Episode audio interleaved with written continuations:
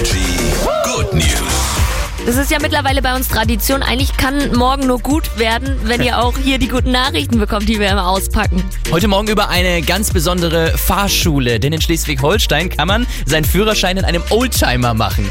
Wie geil ist das denn, oder? Damit ihr eine Vorstellung habt, es geht um einen Audi 80 aus dem Jahr 1989. Wie geil ist das denn? Weil der Fahrlehrer sagt, ja, die Schülerinnen und Schüler sollen mal so ein besseres Gefühl für Technik entwickeln, ja, ohne den ganzen Schnickschnack, den es so gibt. Und dann kann man sich ja eigentlich so denken, so, ja, die finden das bestimmt nicht so toll. Aber eine äh, Fahrschülerin hat sich zu Wort gemeldet, hat gesagt, so, eigentlich passt das ganz gut, weil das erste Auto, was man sich erholt, wenn man dann seinen Führerschein hat, hat ja meistens auch noch nicht so viel Schnickschnack. Und dann läuft das alles recht gut. Hä, soll ich dir was sagen? Wenn ich Kohle hätte ohne Ende und mich entscheiden müsste zwischen irgendwie so einem Porsche, so einem neuen oder so einem Ferrari und, Ja. oder einer alten Karre, irgendein alter Golf aus den 80ern oder diese Audi 80, Ja. würde ich sofort die alten Autos nehmen. Ich verstehe, was du meinst, aber das Einparken ohne Servolenkung ist ja mit schon schwierig bei mir. Ich hatte früher aber auch ein Auto ohne Servo. Ich kann das. Hier ist Energy, guten Morgen.